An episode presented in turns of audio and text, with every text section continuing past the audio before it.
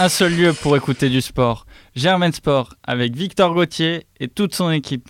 Bonjour à toutes et à tous, Germain Sport est de retour au studio pour une nouvelle émission encore très riche. Il y a du monde au studio euh, pour cette émission. Comment ça va Hugo? Bah, ça va, euh, sportivement ça va pas très bien, mais dans la vie ça va bien. Bah, on va en parler un peu plus tard, on, va faire une petite séance euh, de psychologie. Simon? Bah moi ça va très bien aujourd'hui, je vous avoue la course d'hier en F1 m'a un peu déplu, mais ça va parce qu'en MotoGP on a fait un petit doublé français, donc ça fait toujours plaisir. Mais voilà, donc aujourd'hui, je suis de bonne humeur. Bon bah, Alexandre qui va nous parler de rugby et de foot avant qu'on commence et on aura déjà fait toute l'émission. Comment ça va Alexandre? Moi ça va très bien. Et Léo enfin, comment tu vas? Bah, Écoute très bien, Giro a marqué donc tout va bien. Un jingle et c'est parti. Germain Sport. Et pour commencer, on va parler de foot avec la Ligue 1. Et il y avait euh, ce week-end la 34e journée et euh, le PSG qui est champion, le PSG qui décroche le dixième titre de son histoire après le match nul 1-1 euh, face à Angers. Qu'est-ce que vous en avez pensé alors? Eh ben, c'est, on va dire, l'événement en Ligue 1 du week-end, mais événement, est-ce qu'on peut l'appeler comme ça? C'était assez contrasté, que ce soit sur le match qui n'a pas été euh, brillant, marqué par un but de Lionel Messi qui sort un peu de l'habituel pour, euh, pour cette saison. Ramos le rattrapé au classement des buteurs. il, a eu un petit coup de pression, ouais. Mais euh, une fête euh, gâchée par les, par les supporters. Donc c'est un titre. C'est dommage parce que c'est quand même leur dixième titre. Donc symboliquement, ça fait quelque chose de fort. Mais ça n'a pas, ça pas été très suivi. La fête n'a pas, été n'a pas été à la hauteur. Donc, euh, donc voilà, c'est un peu à l'image de la saison du PSG, euh, assez décevant. Puis sur le match en lui-même, on s'est emmerdé. Enfin, faut dire, oui. Enfin, c'était une purge. Complètement. il y avait Messi, Neymar et, euh, et Mbappé sur le terrain. On, ça a été une douleur pendant 90 minutes. Euh, il y a que le but de Messi qui éclaire la soirée, qui est effectivement très joli, mais sinon. Euh, oh. Oui, puis l'équipe alignée est celle euh, qui est sur laquelle on a fantasmé l'été dernier avec toutes les arrivées. Il y avait vraiment tout le monde. Mm. Enfin, le, 3-4-3. Le 3-4-3. Avec une défense, ouais, Ramos, Marquinhos, Kimpembe. Puis c'est indigne, quoi. Ils sont remontés alors qu'ils sont à 10 contre, à 11 contre Ouais, vraiment bien à l'image de la saison, quoi. C'est un peu lamentable je vous propose de pas passer plus de temps sur le PSG au vu de l'enthousiasme au studio. Derrière Marseille qui conforte sa deuxième place avec son succès euh, face à Reims 1 à 0. Marseille qui a 65 points, 6 points d'avance sur le troisième. Alexandre, c'est à toi. Riolo l'avait dit qu'on finirait deuxième et je trouve que vraiment euh, on devrait tous avoir chez soi un petit mandanda de poche parce que c'est quand même vachement utile un mandanda de poche parce que c'est incroyable. Il fait encore un match euh, où, euh, où, il maintient l'équipe au-dessus de l'eau et on finit par gagner grâce à ce but de Gerson. Ah ouais, ça connaît bien son équipe. Un magnifique but, oui. Supporter que quand ça gagne. non, non, mais oui, euh, c'est quand même une très très bonne nouvelle pour Marseille euh, qui, euh, qui, on l'espère, la saison prochaine en Ligue des Champions fera des, des, très belles choses. Mieux que les précédentes éditions. Oui, évidemment, oui, parce que de toute façon, on peut pas faire pire. Ah, il y, a un record de défaites. Ah oui, c'est vrai. ouais, bon, moi je préfère retenir quand même qu'on est à 6 points. qu'on est, qu'on est à 6 points du, du troisième, enfin 6 points du troisième. On a 6 longueurs d'avance sur, sur le troisième à 4 journées de la fin, sauf grosse anomalie. Euh, normalement, comme l'a dit Riolo, on devrait conserver cette deuxième place. Euh, mais oui, ça fait plaisir. Après, euh, c'est vrai que bah, depuis pas mal d'années, à chaque fois, les, les, espoirs sont un peu anéantis quand on arrive en Ligue des Champions. On est toujours très content parce qu'on se dit que ça, au niveau financier déjà, c'est pas mal. Mais sauf qu'après, au niveau purement sportif, au niveau purement footballistique, bah, les résultats ils sont littéralement jamais là. Euh, donc euh, au niveau européen, finalement, la seule chose euh, sur laquelle on peut s'enthousiasmer, c'est quoi? C'est la Conférence League, mais enfin, c'est des confettis. C'est une catastrophe. je... bon, voilà. Donc bon, on va falloir. Si on peut gagner au moins quelques matchs en phase de poule, quoi, un ou deux quand même, ça ferait plaisir parce que ça fait longtemps qu'ils n'en ont pas gagné. passer en huitième, ça évoquerait pas mal de souvenirs parce que ça fait un, un bon bon un bon bon temps qu'on n'y est pas qu'on n'est pas allé en phase éliminatoire de la LDC. Donc Ouais, faut pas. Euh, Faut pas tout gâcher, quoi. Faut pas tout gâcher. il faudra sacrément renforcer l'équipe, parce que quand on voit qu'elle a déjà pas réussi à passer les poules euh, en Europa League, Non, mais c'est- la même c'est- équipe en Ligue des Champions. C'était une question mentale avant tout. Mm. Euh, Pourquoi on n'a pas passé les poules Il y, a, il y a- il y a eu. il y a eu des- Oui, si, ça a été une question mentale avant tout. de- Comme euh, les années de- précédentes en Ligue des Non, mais- Champions. non, non, là, il y avait une différence de niveau. euh, Oui, et puis c'est peut-être une équipe qui est montée en puissance aussi, Voilà. et puis collectivement qui a pris quelque chose. Aujourd'hui- euh, déjà Guendouzi va rester parce qu'on va être en Ligue des Champions, ce qui est une bonne nouvelle. Euh, Payet, ça va lui faire une motivation supplémentaire pour vraiment bien finir, euh, bien finir sa carrière. Enfin, moi, je suis très très euh, hypé par euh, la saison prochaine de l'OM. Après, Ouais, et puis vas-y, vas-y. Tu disais passer en huitième, je pense, est-ce que ce serait déshonorant euh, si Marseille euh, finissait troisième de son groupe euh, en Champions League l'année prochaine et derrière faisait un beau parcours en Europa League? Pense que ce serait euh, aussi également bien euh, pour ce club que de se- aller en huitième, se faire sortir tout de suite. Je pense qu'il n'y aurait pas non plus, euh, on va dire, le feu à la maison Marseille s'ils finissaient troisième de leur poule et que derrière, eh bah, ils, nous faisaient rêver un peu leurs supporters en Europa League, comme cette année, ils arrivent à le faire avec cette conférence League. C'est vrai qu'en 2017-2018, quand ils étaient allés en finale de la de l'Europa League, bon certes ils s'étaient fait allumer en finale, mais c'est vrai que l'atmosphère et vraiment l'effervescence qu'on avait ressentie cette année-là et pendant cette compétition, ça faisait je sais pas combien de temps qu'on n'en avait pas vécu des pareils, alors que même On on regrette était allé Rudy en quart de finale, on était allé en, euh, des plus, par exemple je pense à 2011 par exemple, on était allé en quart de finale de la Ligue des Champions, évidemment on n'avait pas vécu ça, donc c'est vrai que au pire, ils se font sortir, bon, allez, en étant troisième pour avoir, parce qu'ils ont un honneur quand même. Euh, et c'est vrai qu'après, s'ils peuvent faire une demi ou même, pourquoi pas, une finale de Ligue des Champions, ce serait bien mieux, c'est sûr, que faire une, un huitième de finale. Mais, je veux dire, ça fait tellement de temps qu'on ne s'est pas qualifié en, phase éliminatoire de la, Ligue des Champions que quand même, aller en huitième, punaise, ça ferait du bien, quoi. Vraiment. Mais après, on connaît avec l'OM, je veux dire, c'est ça depuis quelques années. Souvent, quand l'entraîneur il arrive, on fait des bonnes saisons. Et puis après, la deuxième saison, bah, soit ça s'écroule, ou soit tout simplement, le niveau n'est plus là, ou peut-être la motivation n'est plus la même que la première saison. On l'a vécu par exemple avec Villas-Boas, euh, je crois bien. Même Rudy Garcia, à Voilà. chaque fois, ce sont des entraîneurs qui font une très bonne saison, qui se qualifient pour la Ligue des Voilà. Champions. Et euh, bah, au résultat, on a une série de défaites Ben, en Ligue ça. des Champions Donc, euh, du record. coup, euh, bah, faut apprendre de ses erreurs, et j'espère qu'on va pas revivre euh, pour une énième fois le même scénario. Quoi. Et pronostic euh, à jamais les premiers en gagnant euh, la première édition de l'Europa League Conférence. Euh, bah pourquoi pas, pourquoi pas. Attends, bah ouais. Si on peut, bon, ça fait trophées. Bah c'est ça, si on peut gagner un trophée en plus. Pour Dimitri Payet aussi. Ouais, c'est lui, ça lui ferait du bien, lui, quand même. Parce que bon, je crois qu'il avait gagné quoi, la parce Ligue que euh, depuis le pitch qu'il a gagné. euh, au Ah non, il a rien 88, gagné. euh, à la truc Réunion. de la. Réunion, ouais, mais bon. Euh, les autres résultats marquants de, de cette Ligue 1, c'est euh, Rennes qui cartonne Lorient 5-0. Euh, s- Lyon qui relève un peu la tête 5-2. Monaco qui gagne à Saint-Etienne 4-1. Donc euh, sûrement Monaco et Rennes qui vont jouer la, la troisième place. Ils sont tous les deux à 59 points. Avec Nice en embuscade qui a aussi gagné face à 3. Une victoire difficile 1-0. Nice qui est à 57. Strasbourg qui, perd un, peu de terrain en s'inclinant à Lille. Et euh, on va regarder ensuite le bas du classement. Euh, Metz qui, euh, qui semble condamné à la Ligue 2 avec cette nouvelle défaite à domicile face à Brest. On se disait que ça pouvait être euh, le match de la dernière chance, un peu comme euh, Bordeaux justement. Bordeaux qui se déplaçait à Nantes et qui s'est finalement incliné 5-3 alors que ça commençait plutôt bien. Bah, ça commence à faire plusieurs matchs que c'est les matchs de, de la dernière chance à chaque fois, mais là, ça, ça commençait à ressembler un peu au, au véritable match de la dernière chance. Mathématiquement, c'est encore faisable, mais est-ce que euh, quelqu'un y croit encore? En tout cas, dans les supporters, tout le monde semble être résigné, et euh, au sein du club euh, aussi. Les joueurs. que dire des joueurs? C'est un peu les mêmes constats, les, de gros problèmes défensifs qui plombent un peu.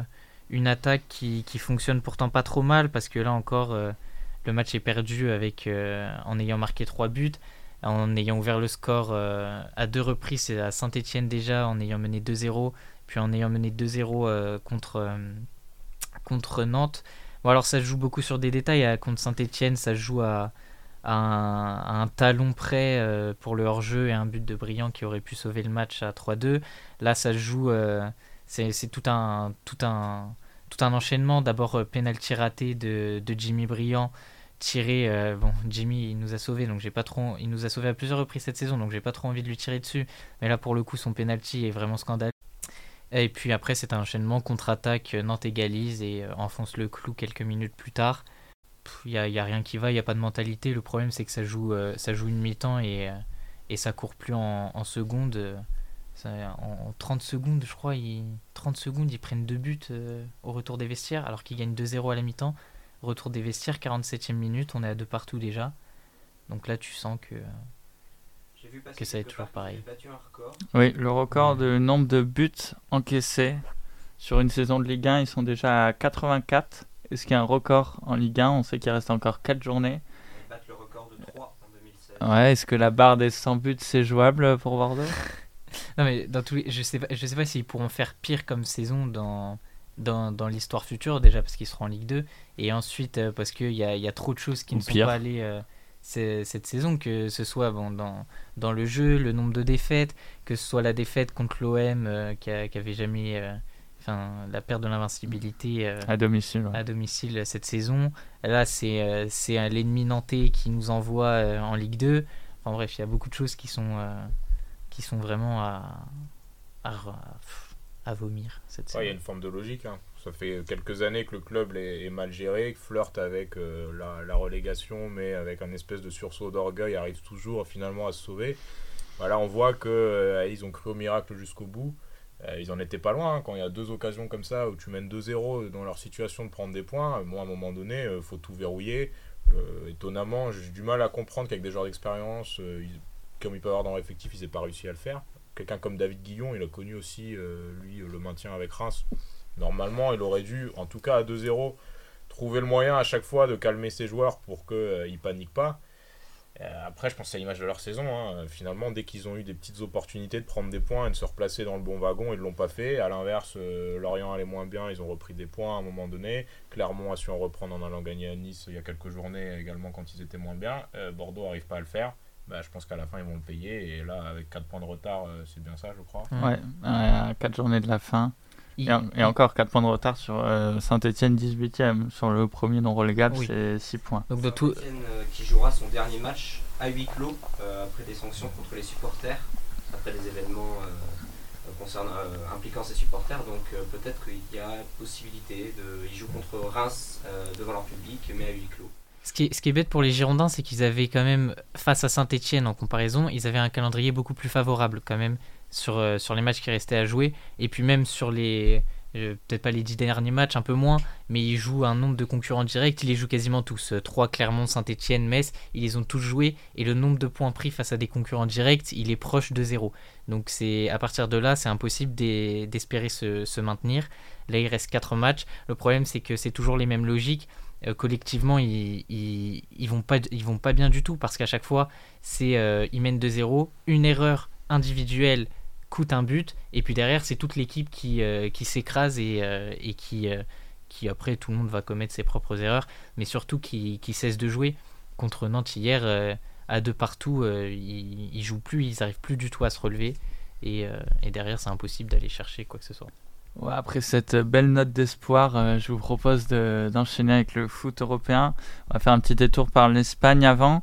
Euh, Il y avait du championnat, le Barça qui s'est incliné une nouvelle fois à domicile 1 à 0 face au Rayo Vallecano.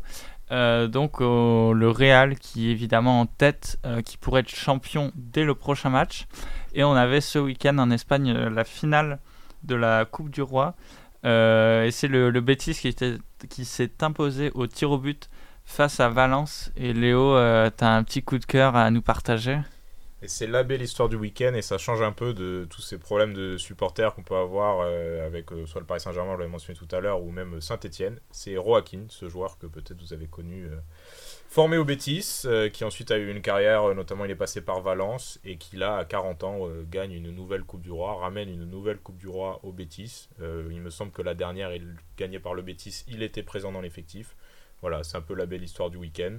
C'est lui qui allait récupérer le trophée des mains du roi d'Espagne. Et donc, c'est, je pense, une, belle histoire et ça, change aussi de voir un peu de, fidélité dans le foot. En Angleterre, euh, le mano à mano entre Liverpool et Chelsea, euh, le mano à mano entre Liverpool et City se poursuit. Euh, les deux équipes qui ont gagné ce week-end, pour les Citizens, c'était face, à Watford, face à Watford 5-1 avec notamment un, un quadruplé de Gabriel Jesus. Pour Liverpool, c'était dans le derby, toujours chaud face à Everton 2-0. Et donc euh, les deux équipes qui ont un point d'écart au classement. Et derrière euh, Chelsea euh, qui s'est imposé, qui va sûrement valider sa, place de troisième. Et pour la quatrième place qui est aussi quali- qualificative pour la Coupe d'Europe, on avait un match intéressant ce week-end entre Arsenal et Manchester United. Et d'un côté Arsenal qui confirme sa bonne forme en s'imposant 3-1 face à un rival direct. Et en même temps Manchester United qui montre euh, une nouvelle fois d'importantes lacunes défensivement. Je sais que euh, ça n'a pas dû vous échapper. Eric Tanag a été nommé euh, entraîneur pour la saison prochaine. Et le moins que l'on puisse dire, c'est qu'il a du travail qui l'attend. Tu disais à bonne forme d'Arsenal, pour avoir vu le match, euh, il s'en sort très très bien.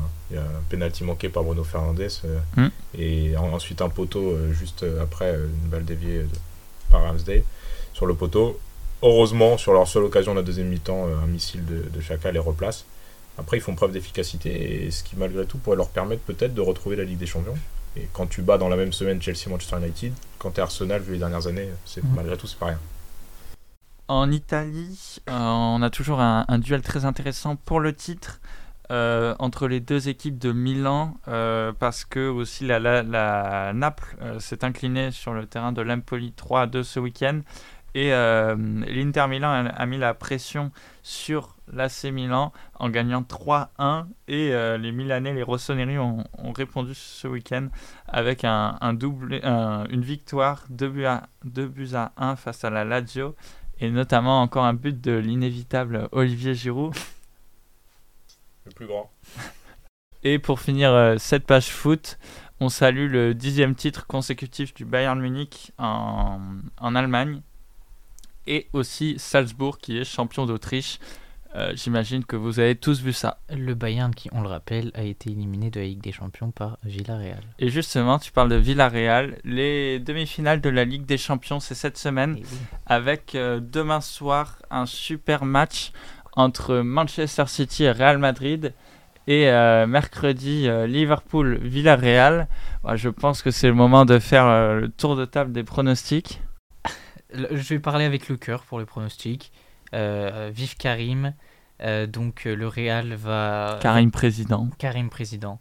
Euh, le Real ne s'imposera peut-être pas sur la pelouse. Tu, tu veux des pronostics pour le match aller ou pour Oui, euh, ou- la qualification Comme tu veux. Pour, pour le match aller, je pense qu'on va avoir un match nul. Allez, je vais dire un partout. Un partout pour demain. Sauf que au retour, ce sera une qualification du, du Real. J'étais sur le 1 partout aussi. Je pense que voilà, c'est la prime aux habitués, le Real Madrid. Bon, à chaque fois, on s'y attend pas, ou plutôt si Mm. on devrait s'y attendre, mais on se dit toujours, ils vont jamais la regagner à nouveau. Ils arrivent toujours en demi ou en finale. Donc euh, je vois bien un 0-0 plutôt qu'un 1 partout. Et une qualification au retour euh, du Real sur sa pelouse. Bon, alors moi, euh, j'en ai alors vraiment aucune idée. Mais elle est tellement irrationnelle cette équipe aussi. Enfin, je veux dire, euh, t'as vu euh, les, les deux phases, euh, les, les quarts et les huitièmes, qui, les huitièmes et les quarts qui font. Eh, c'est ça le truc. Comment C'est tu veux- on a l'impression qu'ils sont pas si, euh, si puissants que ça et pourtant ils arrivent toujours à s'en sortir. Ah mais oui, je veux dire. Donc, mais il y, a ce, il y a ce truc un peu irrationnel, mais, mais je pense que ça peut continuer contre, contre Mm. City. Ouais, enfin quand même, enfin City, ouais, je sais pas. Non, la, la vérité, City quand même joue un petit 1-0, un petit 2-1 pour City, la vérité. hein. Non, City, enfin je veux dire, il y a un moment, la rationalité, elle va prendre le dessus quand même. non, je veux dire, c'est pas possible. Ouais, je suis assez d'accord avec Simon pour le match aller. Moi, je veux bien un 2-1, euh, 2-0 au match aller pour City et un triplé de Benzema au retour. Ah ouais. Moi aussi, je verrais bien Ouais, aussi. euh, c'est ça. Complètement. pareil, euh, je pense une finale. euh, je pense Real Madrid. euh, même, non, je pense Liverpool de l'autre côté. Je vois Liverpool se qualifier. Ouais, euh, c'est vrai qu'un Real Madrid City, ça va être un très gros match. On sait toute la, force offensive de l'équipe de Guardiola. Mais en même temps, on a vu qu'en- contre l'Atlético, ils étaient quand même euh, bien embêtés. Donc, euh, je pense que ça va être compliqué pour le Real à l'aller. Mais s'ils ne prennent pas l'eau, euh, tout reste jouable évidemment pour le retour. Et grâce à un super Karim, je les vois bien en finale. ouais. Bah, vu que le football tourne très autour euh, de la première ligue, euh, je pense que la finale sera euh, pas City-Liverpool du coup, mais plutôt euh, Real-Liverpool et du coup Manchester City pour le titre en Angleterre. Mais entre le Real et Liverpool en finale, je pense plutôt pencher pour Liverpool. Je redonnerai mon avis après les demi-finales sur ça. mais- Moi, je dis un triplé de, de, de Benzema en finale. Face à Villarreal. Bah, Non mais en vrai, euh, Villarreal, euh, c'est très bien qu'ils soient allés en demi, c'est très sympa, tout le monde est très Ils content. ont quand même sorti la Juve et le Bayern. Hein. Oui, non mais t- voilà, c'est très très bien, bravo, euh, très bien fait tout ça. Mais euh, en vrai, euh, Ouais, je- si- nous prive d'un réel, euh, d'un- d'un- d'une re- de, de la troisième, euh, de la troisième finale de Ligue des Champions quelques années, euh, Real euh, Liverpool, euh, moi ça m'embête. La deuxième, Oui. pardon, Ouais, c'est la deuxième, ouais. non, non, j'ai confondu, non, non, c'est bien la deuxième. Une deuxième, d'un- oui, d'une revanche du coup euh, Real Liverpool en finale de la Ligue des Champions, euh, franchement ça m'embêterait. Ah, hein. après, Oui. attention, Liverpool est ultra favori, mais euh, on voit que Villarreal, Hmm. ils ont quand même une, une science notamment du contre euh, avec Emery euh, qui, qui correspond, enfin qui peut leur permettre d'obtenir quelque chose. Face au Bayern, finalement, euh, ils ont été un peu arc-boutés euh, sur leur, surtout sur le retour. Pas au match aller où ils ont eu quand même pas mal d'occasions, mais au retour, à un moment donné, ça poussait vraiment. Et il y a cette capacité à se projeter très vite de cette équipe qui est, je pense, inculquée par Emery, qui leur a permis derrière d'achever le, le Bayern. Et je pense que Liverpool, ça a été un peu parfois aussi leur, euh, leur péché en première ligue face à certaines équipes. Ils ont tellement la maîtrise qu'ils se pro- ils montent très vite, très très haut, et à se faire prendre un peu dans le dos. Et on sait jamais. Peut-être que. Moi, je serais pareil, je, je jetterais un petit coup d'œil sur l'entraîneur de Villarreal. hein, parce que sortir la Juve et le Bayern, Je pense que si j'étais Nasser, euh, je passerais un petit coup de fil. Quoi. Et on enchaîne tout de suite avec le rugby et la 23e journée de top 14. euh, Castres qui a battu Clermont 12-0. Euh, le stade français qui euh, s'est fait la section paloise, c'était serré, mais 21-18. Le stade français qui recommence un petit peu à gagner. Brive qui s'est fait éclater à domicile euh, 17-31 par Lyon. Le Racing qui a mis une, une, bah, une branlée à Biarritz, hein, il n'y a pas d'autre terme. Pas de 40, gros mots, pas de gros mots. 47, c'est moi qui ai la responsabilité juridique, monsieur. Euh, la Rochelle qui a battu euh, Perpignan, du coup, euh, 32-16. Et Toulon sur un essai magnifique de Gabin Villière, euh, le seul essai du match, qui euh, bat le stade toulousain. Euh, Peut-être un match euh, fondateur euh, dans la montée euh, dans le top 6 euh, de, euh, du RCT.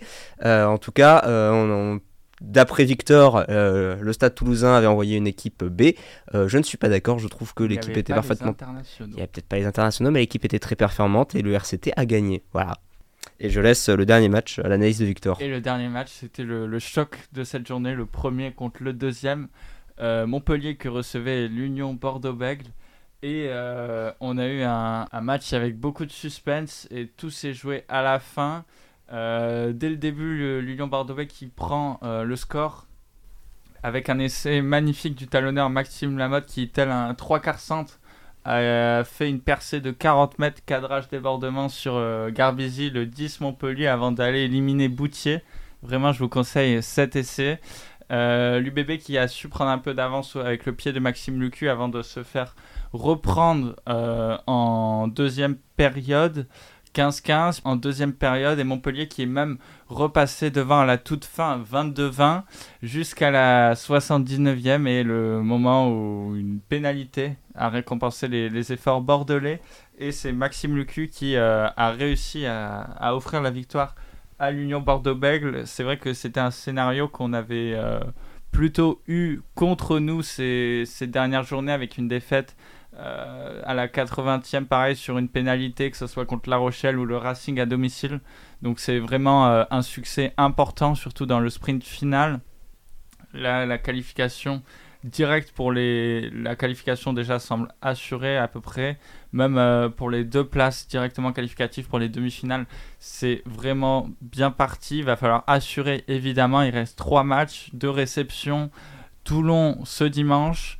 Lyon et il restera un déplacement à Perpignan donc il faudra encore euh, gagner deux matchs ça serait pas mal euh, pour s'assurer et on retrouve la semaine prochaine il y aura un nouveau match décisif pour le top 6 entre l'UBB et Toulon justement On passe tout de suite au tennis et on peut déjà parler de la, de la défaite de Benoît Paire qui vient d'advenir euh, 6-4, 7-5 et euh, il a lancé au passage une petite polémique sur le fait qu'il avait été la cible de violentes attaques de la part de parieurs en ligne. Euh, c'est vrai que quand tu paries sur Benoît Paire, euh, tu pas, tu dois être suffisamment con pour pouvoir potentiellement l'insulter derrière. euh, C'est combien la cote que t'as casse perdu. la raquette? Non, vraiment étonnant la défaite, hein, vraiment, je suis surpris. quel, quel tournoi euh, tournoi ATP euh, d'Estoril euh, au premier tour évidemment parce qu'on est Benoît ou on n'est pas C'est Benoît de l'insulter parce que parier sur une défaite de Benoît euh, c'est un peu, voilà, normalement une. Mais je crois qu'ils ont parié sur une victoire et que du coup il a perdu et du coup il l'insulte. C'est Voilà. risqué. une victoire. Oui, une, voilà, c'est pour ça que je disais que c'était pas des génies. Et euh, le reste de l'actualité tennis, on avait euh, le tournoi de Barcelone, euh, le retour de la terre battue qui avait déjà commencé la semaine dernière avec la victoire de Stefanos Tsitsipas au Master 1000 de Monte Carlo. Et le grec euh, qui a trouvé euh, meilleur que lui euh, et c'est une nouvelle fois un jeune espagnol de 18 ans qui brille sur la terre battue, il n'est pas gaucher celui-ci mais c'est Carlos Alcaraz le, jeune espagnol qui a remporté son, troisième titre de la saison déjà il me semble en battant euh, Carreno Busta en finale, la demi-finale contre euh, Alex Deminor. Pareil, il sauve deux balles de match, il renverse le match. C'est un joueur euh, incroyable à son jeune âge. Il a encore 18 ans, c'est juste euh, phénoménal. Il part sur les bases d'un Rafael Nadal. Donc on va voir euh, ce que ça va donner à Roland Garros. Et comme Raphaël Nadal, non, je crois, il rentre pour la première fois dans le top 10 Mm. euh, en gagnant euh, le tournoi de Barcelone. Euh, toujours sur la terre battue, on avait le tournoi de Belgrade. C'était le retour de Novak Djokovic. Euh, après sa, défaite euh, précoce à Monte Carlo. Et il a fait un très beau parcours avec des matchs disputés. Une demi-finale notamment face à Kachanov. Mais en finale, il s'est incliné face à un autre russe, Andrei Rublev. Un score extrêmement étrange. Euh, 2-6, 7-6, 6-0. Il avait lâché ouais, dans le dernier match. Mais, Il euh, aurait lâché euh, physiquement euh, avec une maladie. Il, aurait, il serait tombé malade visiblement. Est-ce qu'après ce match, il est toujours aussi favorable au maintien des joueurs russes sur le circuit? Et euh, pour finir sur le tennis, on avait aussi chez les femmes la victoire euh, d'Iga Swiatek euh, face à la Bélarus, justement, Sabalenka. T'en parlais, c'était au tournoi de Stuttgart. Et on a eu l'annonce euh, cette semaine euh, du tournoi de Wimbledon que les joueurs russes et joueuses, euh, et joueuses russes et bélarusses euh, ne seraient pas autorisés à participer. Euh, donc on va voir la suite du feuilleton. Un petit mot de cyclisme. On avait ce week-end la doyenne Liège-Bastogne-Liège, le quatrième monument déjà de la saison.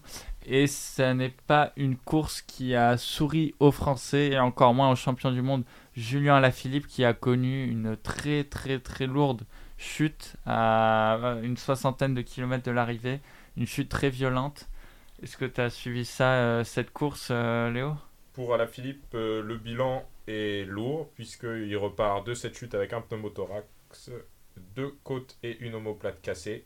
Euh, visiblement, la suite de sa saison risque d'être compliquée et sa présence sur le Tour de France, euh, sans être médecin, euh, je pense qu'elle est de plus en plus compromise. Il avait des chances de. Je sais pas, moi je suis pas le cyclisme. Est-ce qu'il avait des chances de remporter le Tour de France ou pas? Tour de France, non. Mais là, Liège-Bastogne-Liège, c'était un des favoris. Enfin, il est double champion du monde. Non, mais à la Philippe.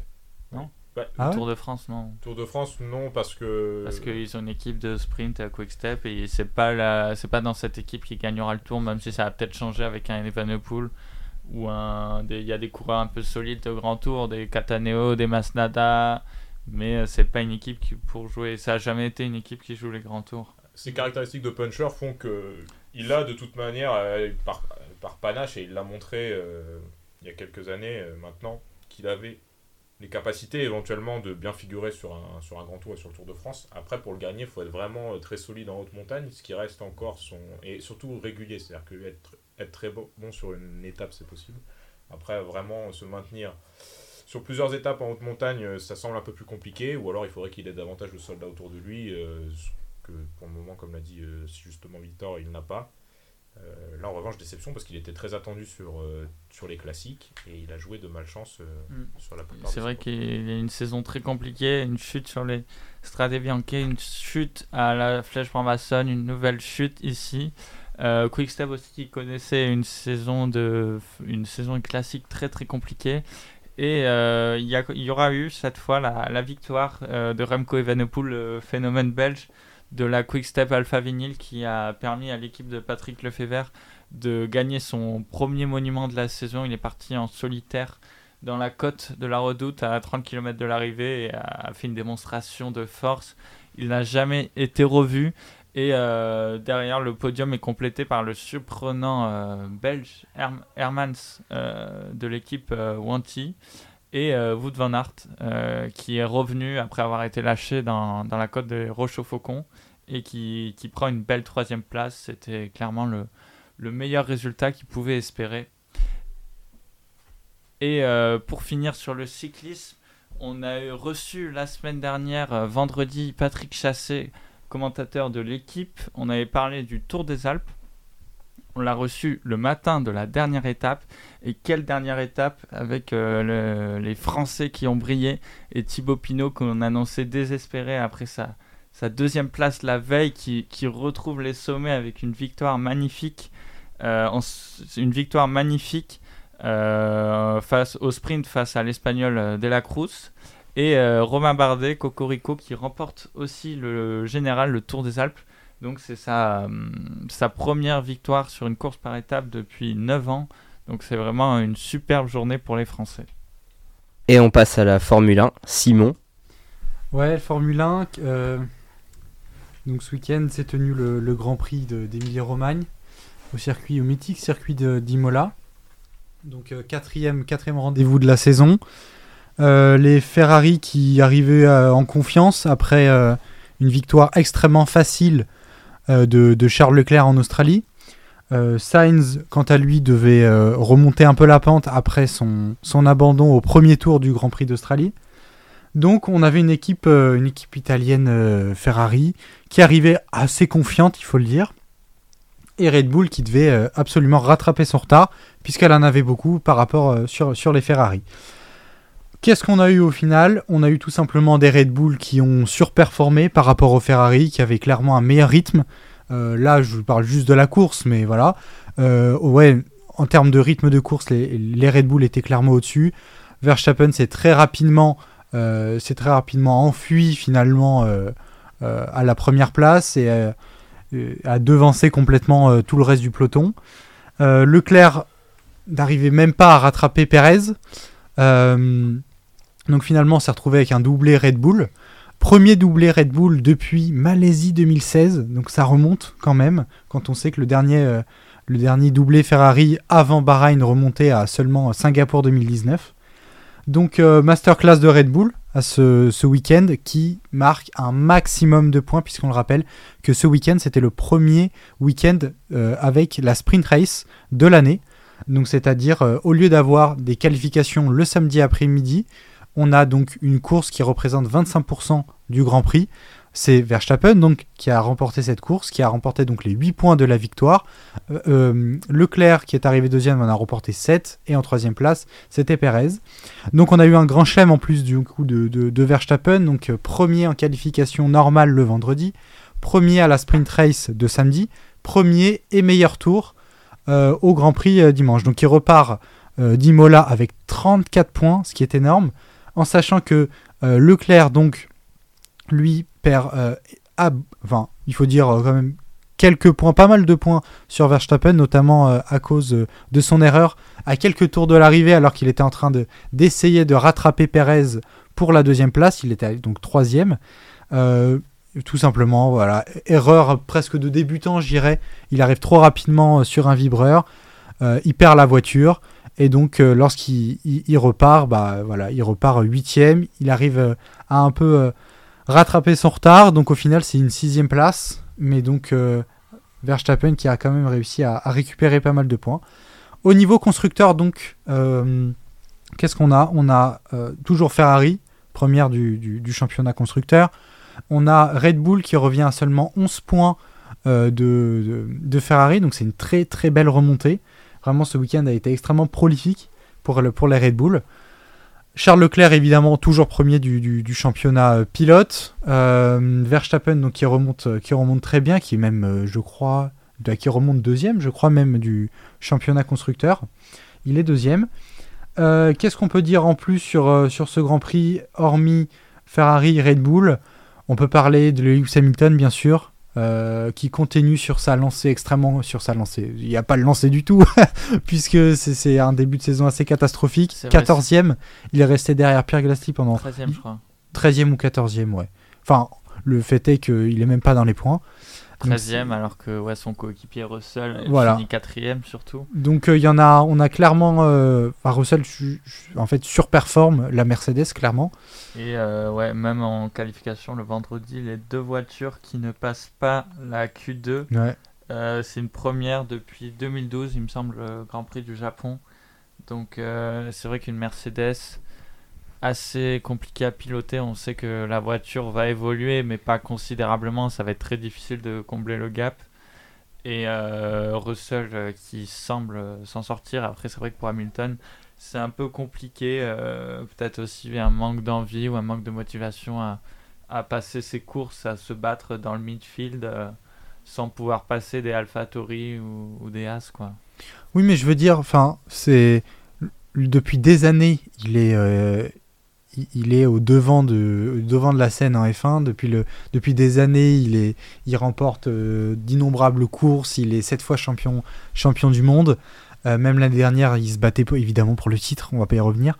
Mais je veux dire que là, quatre courses plus tard, quatre, euh, enfin, je veux dire, il a quand même fait un podium, quand même. Bon. Oui, il a un podium, Mais il je veux eu dire que beaucoup de chance. Quatre Les courses deux- plus les tard- deux Red Bull abandonnent dans les derniers tours. Oui, non, mais d'accord, mais- à- Quatre courses À plus Bahreïn. tard, quatre courses plus tard, il a plus de motivation.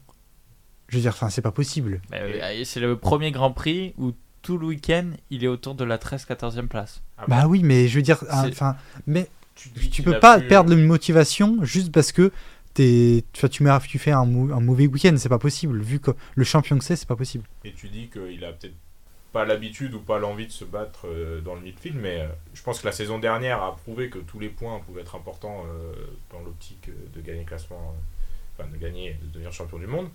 Et si on compare avec un autre sport, je sais pas si vous avez prévu d'en parler, mais par exemple avec la moto, on voit que Quartararo ce week-end, il a pris la tête du championnat du monde. Et pourquoi il a la tête du championnat du monde? Parce que depuis le début de saison, même si sa saison est compliquée, il arrive à aller chercher des points et des points qui peut-être à la fin, au moment de faire les comptes, s'avéreront précieux. Alors certes, euh, c'est pas tout à fait les mêmes écarts en moto qu'en Formule 1, mais qui sait, euh, peut-être que si Hamilton euh, avait peut-être un peu plus d'envie et avait réussi à obtenir, gratter quelques points, euh, à la fin, on- n'est pas à l'abri que ça aurait pu lui, lui servir. Oui, mais alors au moins, s'il a pas la motivation d'aller chercher les, le podium par exemple, essaye d'aller chercher au moins ton coéquipier. Et le problème, c'est pas qu'il n'y a pas la motivation, c'est qu'il n'y a pas la performance surtout. Mais comment ça se fait que tu peux expliquer que Russell, il arrive à extraire autant de performances de sa Mercedes?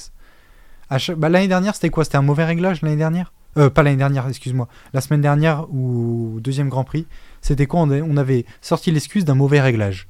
Je crois que c'était en Arabie Saoudite, je crois. Quand il avait... Bah oui, quand il était... Quand il était même pas passé en Q2, on avait dit mauvais réglage. Ok, si tu veux, parce que c'était vraiment la, première grosse euh, contre-performance d'Hamilton euh, cette saison. Mais là, ça fait, je veux dire, Russell, il a fait quoi? P4, P4, P3, enfin bref, il a fait 3 ou, ou 4 P4 et un podium. Et euh, l'autre, enfin, je veux dire, Ah bah par après, rapport à Hamilton, ça n'a rien pas à voir. Au même stade de leur carrière, ils ont Oui. pas le même palmarès. Russell, il arrive, euh, il a vraiment envie de, de montrer qu'il Oui, mérite mais sa regarde, place. quand est-ce qu'il était à son. C'est quoi le, vraiment le prime d'Hamilton? C'est quand le prime? Son prime, c'est quoi? C'est 2020 C'était ça remonte à deux ans. C'est difficile. Après, on sait que la, la, la- Parce la que Formule 1, tu dépends énormément de la performance de la, de la voiture. Euh, c'est comme euh, quand tu as un Leclerc qui se bat pour là pour le titre. C'est pas le même Leclerc que quand il avait une Ferrari qui lui permettait. Bah il oui, mais c'est pour ça. Mais alors, au euh, moins, qu'il il faut qu'il se il batte. Pas, mais il est pas loin de son prime hein, à la fin de saison. Ouais. Mais c'est ça, mais oui. Donc tu peux pas dire que, ben, pour moi, c'est compliqué de dire qu'il est, il se fait vieux, alors que le gars, il y a deux ans, ou même pas, il y a un an, il était à son prime. Tu vois, c'est pas possible. Ouais, ce qui est surprenant, c'est de retrouver euh, la Mercedes qui pourtant avait fini euh, largement au-dessus de ses adversaires euh, en fin de saison, autant en difficulté là, Mm. sur le début de saison. Et même euh, une image euh, de ce week-end, on a vu euh, une Mercedes avoir une Red Bull dans ses rétroviseurs, mais euh, c'est parce que euh, Verstappen prenait un tour à Mm. Hamilton. Donc euh, c'est vrai que ça montre euh, tout l'écart qu'il y avait en, qu'il y a entre ces deux pilotes, alors même qu'ils se battaient euh, il y a, il y a quelques mois pour le titre à Abu Dhabi. Donc, euh, beaucoup de travail encore pour Mercedes et Red Bull qui rattrape un peu son retard. Mais euh, c'est vrai que Ferrari est encore devant et Leclerc, euh, malgré son erreur, qui, euh, sauve- qui limite la casse avec une sixième place. Ouais, et puis il y a aussi.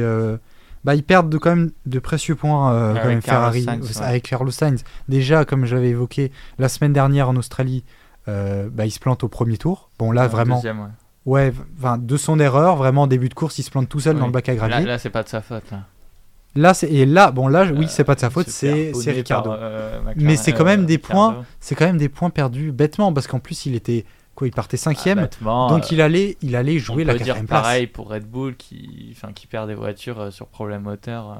euh. Oui, mais là, c'est la fiabilité. Je trouve que c'est assez différent parce que. Ah, c'est la course, hein, c'est la Formule 1. hein, oui, façon. mais oui. Tu Ouais. peux avoir un problème moteur, tu peux te faire percuter par une autre sans que ce soit de ta faute. Et justement, Léo, tu parlais de moto. euh, on gardait le meilleur pour la fin. Le doublé français à Portimao, on l'attendait cette saison. On l'avait eu la saison dernière au Qatar. On l'a cette saison, encore une fois dans le même ordre. euh, Quartararo devant Johan Zarco qui partait en pole. euh, qui n'aura toujours pas sa première victoire en Formule 1, mais en tout cas les deux qui connaissaient un début de saison compliqué et euh, qui reviennent, euh, qui reviennent euh, sur les devants de la scène du MotoGP. Et même avec cette victoire et profitant de la chute de Bastianini, Fabio Quartararo qui reprend même la, tête du championnat.